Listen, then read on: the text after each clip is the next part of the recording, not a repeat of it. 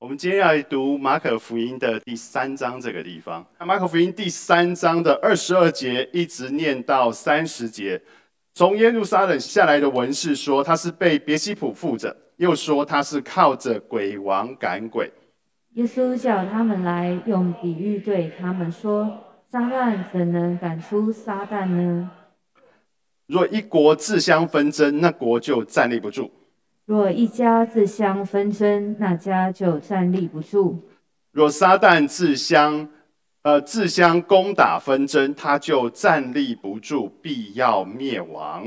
没有人能进壮士家里抢夺他的家具，必先捆住那壮士，才可以抢夺他的家。二十八九，实在告诉你们，世人一切的罪和一切亵渎的话，都可得赦免。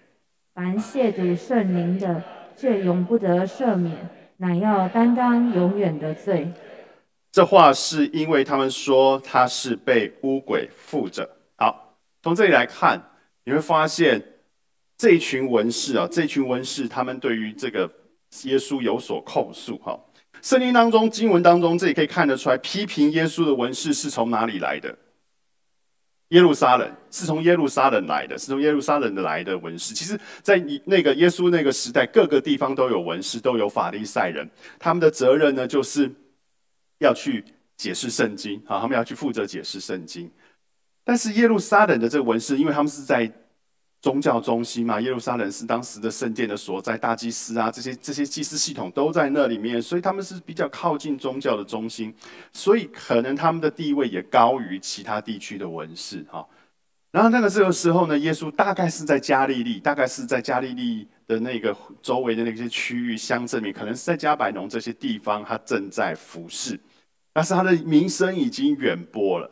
名声已经传出去了，整个犹太地区都已经听过耶稣的声音，所以呢，耶路撒冷的祭司体系，他们也发现了，也发现了耶稣的这一这一号人物，他们也开始关注他。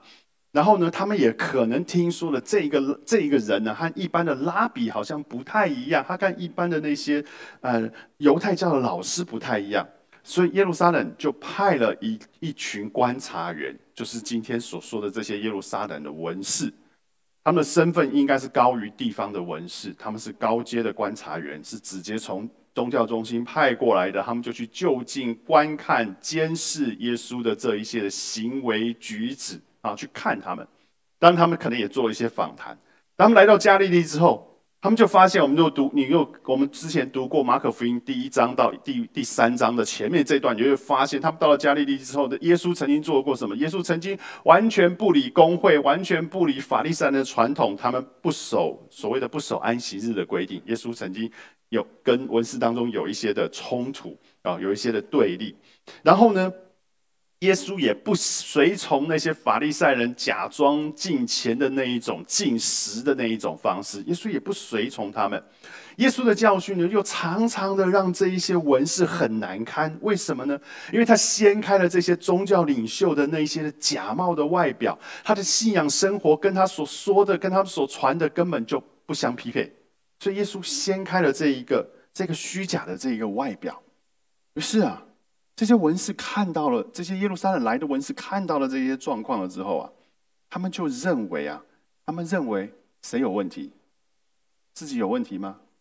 不是，他们认为耶稣有问题，他们就认为耶稣有问题。他说：“你是这个人是有问题的。”然后他们或许又看到了耶稣基督在那个时代，他又能够赶鬼，又能够医病，很多很大有能力的事情。所以，当可能是这样，当有人问他们说：“哎，耶稣基督的服饰啊，跟你们的不太一样啊，他的讲法跟你们不太一样，为什么耶稣基督所服侍的这么有果效，甚至连鬼都怕他了呢？”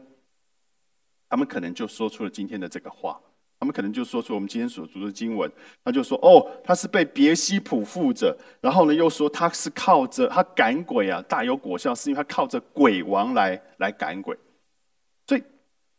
我们来看一下，别西卜负责跟鬼王干鬼，这事实上是两个控诉。第一个，他们控诉他是一个鬼附的人，哈，他是被别西卜附着，就表示说他是一个鬼附的人。别西卜是什么东西啊？就你你们知道别西卜是什么东西？别西卜说实在，没人知道是什么东西。其实是是已经已经不知道它是什么东西。别西卜他有可能说，有可能啊，有可能说叫做巴利的王子啊，因为那个那个地区的民间信仰是拜巴利的嘛，哈。那别西卜有可能叫做巴利的王子。那有人说别西卜事实上叫做苍蝇王，哈，你就就反正。这个也没人知道，但是从这段经文当中，你可以看得出来，你可以感觉得出来，似乎啊，耶西卜好像是撒旦的另外一个别称啊，另外一个别名啊。所以这一些撒耶路撒冷来的文士说，耶稣啊是被撒旦这个鬼王给附上了。所以你看他的他那么有能力哈，他有一些的能力，但是你会发现他讲讲话讲说法啦，他对于一些教导啦。呃，就我们文士来看，他是偏激的哈，他他可能是他他他们他们会这样这样解释。另外一个，这个文士这群文士解释耶稣这个超有能力的这个赶鬼服饰啊，他们说，其实啊，耶稣啊，他是靠着鬼王来赶鬼的，他不是靠着上帝的力量来赶鬼的。为什么他会这样做？因为为什么这些文士会这样说？因为他们认为耶稣所做的那一切。事实上是和文士系统相对立的，你的教导跟我的教导是不一样的，对不对？他他不不不随从他们的习惯去做那些守安息日的事情，他不去跟着他们一起一起那一个。呃，一起进食。他在安息的时候，他刻意的治病，他刻意的赶鬼，他做了许许多多这样的事情。所以他们觉得说，你的那个教导跟我们的教导是对立的，文士系统的教导跟耶稣的教导是对立的。而文士法利赛人又常自觉的自己是站在谁的那一边？站在上帝的那一边。他常觉得我站在上帝的那一边。那你站在我的对面，你就是站在上帝的对面。所以你你你站在我对面，你是站在上帝的对面。所以。文士他们就会觉得说，耶稣赶鬼的能力啊，并不是来自于神，因为你站在神的对面，你怎么会有神的能力在赶鬼呢？所以他们说，你赶鬼的能力啊，是来自于鬼王撒旦。啊，他们控告耶稣是靠着和鬼王撒旦的交易啊来赶鬼，就是大鬼压小鬼的那个意思啊，他然后来赶鬼。我想这样子的指控，对于我们这些有民间信仰的台湾人而言，应该你很熟悉，对不对？那些什么押金啊，什么的那些东西，大概大概我们会有这样子的感觉，并并不是很陌生。这两个指控啊，来自于谁？其实来自于耶路撒冷或是犹太教的高层，所以你可以看得出来，他们对于耶稣已经完全的排斥在外面，他不是属于体系当中的那一那一号人物。所以在马可福音第三章之后，你会发现。两边的对立会逐渐的升高，逐渐的升高，越来越紧张，越来越紧张，一直到耶稣基督上十字架。从这边你就看看得出来。好，这一这一段经文大概这样解为各位解释了。耶稣的回答，我觉得很奇怪，我觉得很，我个人觉得很奇怪，因为当有人指控我的时候，他指控我说我是靠着鬼王赶鬼，我靠着是撒旦的势力在做这些事情的时候，耶稣应该最了解的是撒旦，对不对？他很知道撒旦是怎么来的，他很知道撒旦他为什么会堕落的，他很知道这个曾经是那一个光明的天使，是那个那个光明之子，但是他却后来堕落下来了，因为他的骄傲使他使他堕落下来。耶稣很清楚知道这件事，但是耶稣却从来在这段经文当中却却没有解释撒旦国度当中的运作模式，他没有解释。对不对？我们刚刚读的经文，他只是用了一个比喻来说这件事情，他没有解释撒旦的国度当中怎么运作的，他也没有告诉人家说我根本不是属于他们的，他们被耶稣也没有直接告诉他们说我怎么可能是靠着鬼王来给我是上帝的儿子，我是那一个神的儿子的那个真实身份，耶稣完全没有说，耶稣更没有说。你怎么会说我是鬼父的呢？我是上帝的儿子耶！我怎么会是鬼父的？我还需要靠撒旦的势力来赶鬼吗？连撒旦都是上帝所创造的，难道也需我还需要靠他来赶鬼吗？他完全没有回应，他完全没有回应，他用了一个比喻来回应这件事。所以，就一个比喻，其实一个比喻来回应这件事，其实它是一个很模糊的一个描述，它不是一个清楚的一个描述。耶稣就叫他们来，好，经文当中，耶稣叫他们来，用比喻对他们说：“撒旦怎么能赶出撒旦呢？他们是谁？他们就指的是那些门徒、那些跟随者。”他就把他招聚了起来，用比喻来回应文士的批评。他说：“撒旦怎么能够赶出撒旦呢？”接着他就说。一个国家或者是一个家族，如果自相纷争，就是自己纷争。经文当中说自己自相纷争的，这个国家、这个家族就一定站立不住。什么叫做站立不住？就是要灭亡的意思嘛，对不？就是一个国和一个国内部相打，那就是要灭亡了，那就是要亡了。这个家若内部斗争，那就是要灭亡了，就是已经要灭亡的意思。所以呢，这样子的国家和家族是。站立不住的哈，所以他看这种这种描述，会让我们觉得，让我们看得出来，这个撒旦的权势似乎是像是一个国家一样，它好像有上有下，有许多的组织在里面。那这些组织呢，如果彼此攻击、彼此纷争，这个国家撒旦的国度是没有办法存活下来的。那又何必去赶鬼呢？为什么那个时候还有鬼父呢？那就何必去赶鬼呢？所以耶稣的结论说：如果撒旦自相攻打纷争，他就站立不住，他就是灭亡的。所以你们如果说他的意思是，如果说你们说我靠鬼王来赶鬼，就是我是鬼王在鬼国里面发动了一场鬼跟鬼之间的战争，那这个国度早就已经内乱了，这个国度早就已经分崩离析，它早就不存在了。又何必有这么多的鬼妇的状况需要处理呢？所以这样子的讲法，其实就反映出了文士的批评的错误，对不对？啊，反映出了他那个错误。耶稣驳斥了这些文士利用鬼说你是利用鬼王来鬼赶鬼的这个指控，但是从这段经文当中，同时我们也间接的看出了两件事情来。第一件事情是。这个撒旦的国度似乎是有一个组织存在的，啊，对不对？它看起来像是一个组织存在的，虽然没有明说，它很像是一个政府机关，它有很多的部门的存在，没有明说呢。组织是什么？在文字当中，我们可以看得出来有这样子的显示出来这样的事情。第二件事情是，这个国度当中似乎没有那种斗争很激烈的现象，他们似乎很合一。哦，他们里面好像没有什么自相纷争的情形。讲到这一点，就令我们这些属神国度的子民要有一点汗颜了，因为我们可能没有像他们那么合一啊。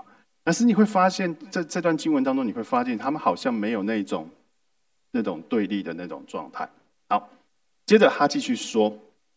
没有人能够进壮士的家里抢夺他的家具，必先捆住壮士，才可以抢夺他的家。这里讲的这个壮士是指的是谁？上面有撒旦。家具呢？家具就是我们刚刚在讲的那个引起争议的那个鬼父的那个那那些人。所以事实上，家具就是被壮士所控制的、所辖制的、所欺凌的那一些鬼父者。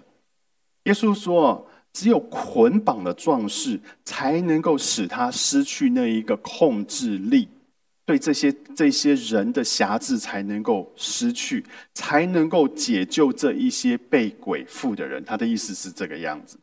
所以耶稣说：“如果你们说我是被鬼附的，那我要怎么去面对那一个壮士呢？来帮助其他的鬼附者呢？我也不过是一个被壮士所控制的人。”这一点就就可以证明说，其实文士的批评是错谬的。但是在这一个比喻当中，这一段比喻当中，你也会发现另外一件事，就是耶稣在这里提到的是，面对那一个壮士，他进了那个壮士家里，要先捆住那个壮士，他却没有说要击杀那个壮士，要毁灭那个壮士，要完全摧毁掉那个壮士。各位，我们刚说的那个壮士就是撒旦，就是撒旦。为什么耶稣在这个比喻当中却没有这样子说呢？不是应该要完全的消灭掉撒旦吗？不是应该要这样吗？可是你要知道一件事情：这个撒旦的结局，并不是在这个时候，也不不是在耶稣说话的这个时候，也不是在你我所说话的这个时候。撒旦的那个结局是在，在一个未来的一个一个状态。在启示录里面有说，那迷惑他们的魔鬼被扔在硫磺火湖里，就是兽和假身之所在的地方，他们必昼夜受痛苦，直到永永远。到那个时候，才是撒旦的灭亡的那个时候，才是撒旦的结局。所以现在呢，耶稣基督那时候撒旦在，那现在呢？现在撒旦在吗？在吗？肯定一点，在吗？在，撒旦在，他还是他还是存在的。虽然我看不见他，但是他存在的，他存在的。所以我们会常常忘记，你知道，几千年下来，基督徒会常常忘记，有一个敌对的势力，就是撒旦的势力，存在在我们周围。我们不知道他在哪，但我们知道他存在，他存在着。但是我们却常常会忘记它存在。但是很抱歉的是，即使我们我们忘记，不表示它在不在，不表示它不在，因为它就是存在的。所以保罗写信给哥林多教会，他是怎么说的呢？他说：“此等不信之人，被这世界的神弄瞎了心眼，不叫基督荣耀福音的光照着他们。基督本是神的像。各位，世界的神是谁？”撒旦就是撒旦的诠释，他这一点点明出来一件事情是：福音好传吗？不好传。为什么不好传？其实因为这个世界的神是迷惑人的，他使人的心眼弄瞎。几千年下来，撒旦一直在迷惑人，一直在迷惑，一直在迷惑人。带出来的那一个结果是什么？就是我们现在这个状况，我们现在的媒体、我们的政府、我们的法律、我们的教育，其实都存在着跟我们所相反的那个标准，是不是？你只要打开电视，你去看那些广、那些那些电视剧，你会看出很多与你的价值观、与我们所读的那个圣经当中。所谈的那些东西是完全不一样的事情，甚至是我们所批评的事情。但是在电视剧当中会演出来，在广告当中会演出来，在我们的法律当中会出现，在我们的教育当中，我们也会看到。我们习以为常了，我们习以为常了。看到那个东西，似乎我们会把我们的某一些东西先关掉啊，就是这样子看过去。但是你知道，你知道，事实上这是因为世界的神使人心、人的心的眼。被弄瞎了。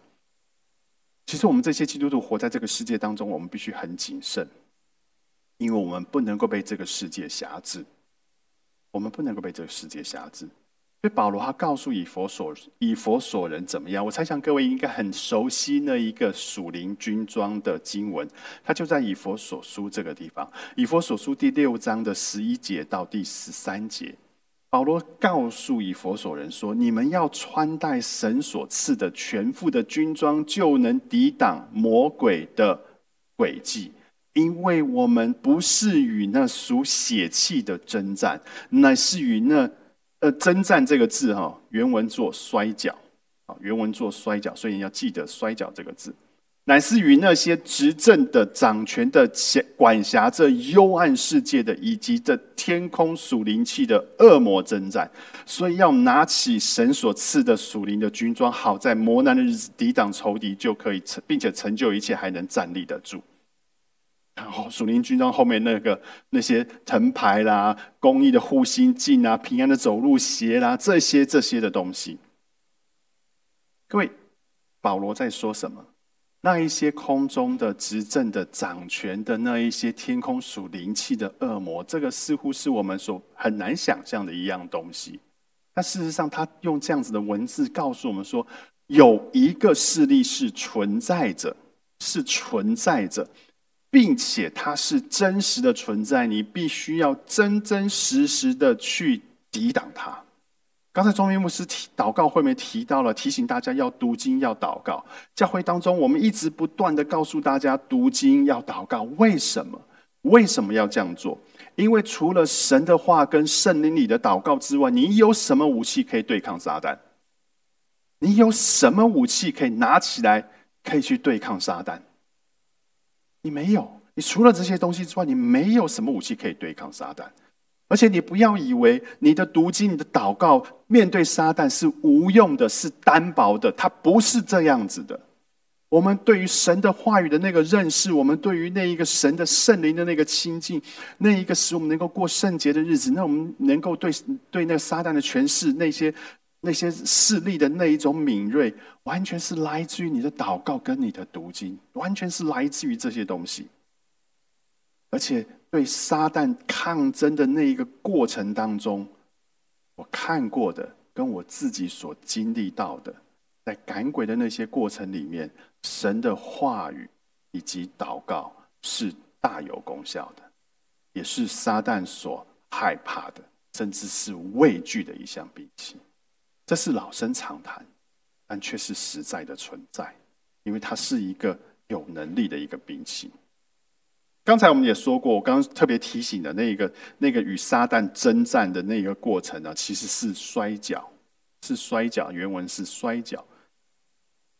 你没有办法把对方给掐死，在那一个面对撒旦的那个过程当中，你没有办法把把他给掐死，因为他的终结终结点还没到，所以那一个像是一种在在摔跤场当中的摔跤，摔跤会把对方给摔死吗？不会。就是要把对方给压制下来的那个意思，把它压制下来。所以在这一个过程当中，你会承受撒旦的攻击、引诱、诱惑一切的事情，但是我们必须靠我们的意志努力和对方摔跤。彼得也劝告所有的人：勿要谨守、警醒，因为你们的仇敌魔鬼如同吼叫的狮子。遍地游行，寻找可吞吃的人。你们要用坚固的信心抵挡他，因为知道你们在世上的众弟兄也是这样经历，也是经历这样的苦难。彼得在这里讲，没有提到说孤单的人会被吞吃。的确，他没有提到孤单的人会被吞吃。他说。你要去抵挡撒旦，是靠着坚固的信心。如果你不去抵挡他，你会被撒旦吞吃，你会被撒旦吞吃。但是这一段经文同时也告诉我们说，世上其他的弟兄也类经历了类似的痛苦或者是苦难。这段经文其实没有谈到合一。但是我们可以引申出来一样的想法，就是在我们面对撒旦的引诱、逼迫的时候，在我们面对撒旦的那一个谎言，或是撒旦所放在我们里面的那个沮丧的时候，要知道，你们在世上的众弟兄也是这样经，也是经历这样的苦难，众弟兄。所以我们可以彼此支持，我们可以彼此提醒。这里虽然没有提到孤单或是孤独，但是我们可以知道，我们要彼此的支持，彼此的帮助，建立那一个属灵伙伴的关系。这些人可以督促你读经，可以督促你祷告，可以督促你远离那一个诱惑，远离试探。找到这样子的伙伴。在这一条路上面，你可以比较容易抵抗、抵抗得住撒旦的那一个攻击，而不被他吞吃。其实，耶稣基督回答了外显示出于基督教对于撒旦权势的两种描述。在这一段，他他回答的显示了两种描述。第一种描述呢，是一种模糊的描述。耶稣面对文士和和。和法文士用那个他们用撒旦的辖制者或是同路人来指责耶稣的时候，耶稣并没有很清楚的回答撒旦的国度是怎么样，撒旦是怎么运作，他没有，他没有，他没有去去讲这些东西，他没有去讲什么东西。我们以为他可能会去讲说啊，撒旦是哪里来的？他他应该会很清楚的把那个撒旦的国度上下的关系啦，然后主从的关系啦都讲出来。但是耶稣基督并没有这样做。耶稣基督对于撒旦国度的那个描述其实并不详尽，所以这里其实就向我们显明的一件事情，显示的一件事情是：我们没有必要去探寻撒旦国里面的那件事，你没有必要去探寻你那那件事情。我我曾经看过一本书，是书房里面的书，是教会是是基督教的书，他他他画出非常多奇奇怪怪的邪灵的那一种样子，然后给他的一个名字，然后告诉我说他有什么功能。这个其实耶稣基督并没有这样说，所以我们不应该去往那边去探探索。但是却有第二种描述，是很清楚的描述。他描述了什么？撒旦是一个国，撒旦的权势是一个国，他们有他们的组织，他们里面看起来很合一，并没有那个纷争。他们想要做的那个目的，就是与我们相敌对。第二件事情是，撒旦的权势会被压制，会被压制。当撒旦的权势被压制了之后，人就能够得着释放。所以在赶鬼的或是在传福音的时候，要捆绑撒旦的那个权势是非常重要的一件事我个人觉得是非常重要的一件事。第三件事情是，撒旦的权势并不会暂时，并暂时还不会被消灭啊，暂时还不会被消灭，它还会暂时的继续猖狂下去，一直到那个火湖发生的那一天。这意味着什么？这意味着我们必须常常保持警醒。这意味着我们现在活着的时候，我们会要常常的提醒自己，自己会不会落入撒旦的陷阱以及引诱当中。从我刚才分享彼得和保罗这些使徒他们所说的，你可以知道一件事情是：撒旦其实是这个世界的王。所以，有世界上有许多的这一个概念、流行、法律架构，其实它并不一定属于上帝，而是属于撒旦的，而是属于神，而是属于我们在对立面的。所以，你我必须要很小心。另外一个与他对抗的那个过程，是一个摔跤的一个过程，是一个摔跤的过程。但是，上帝的话和祷告却是对抗撒旦最有效、最有效的那一个工具，最有效的那工具。第三件事情是，我们可以凭着信心来抵挡撒旦。但是你知道，人是那一个软弱的。我今天信心刚强，但我明天就会跌倒，或许我下一秒就跌倒。所以，我们应该要有一个彼此支持的群体，好彼此打气，好彼此激励，好在这一条天路往前走的路上的时候，你是有伴的，你不是落入那一个孤单的光景当中。你不是孤单的面对撒旦的权势，是有人可以提醒你，甚至有人可以骂你，将你带回那一条正路上。我们起低头祷告。父神，愿你祝福每一位弟兄姐妹，愿在未来的这一个礼拜当中，他们的生命，他们在每一天的工作、家庭的相处当中，能够常常经历到你恩典的美好。他们也能够常常的在你的话语、在祷告当中经历到你的同在、你的供应以及你的坚固。愿我们能够彼此连接，来愿我们能够在连接当中，我们能够看清楚自己的使命与责任，能够成为彼此的帮助、彼此的支持。因为我们知道撒旦他的那个权势是想要我们塞我们，就像塞麦子一样。神啊，求你使我们能够彼此连接，能够彼此警醒，对抗这一个权势，一直到见你的面为止。这样子祷告，奉主耶稣基督名求，阿门。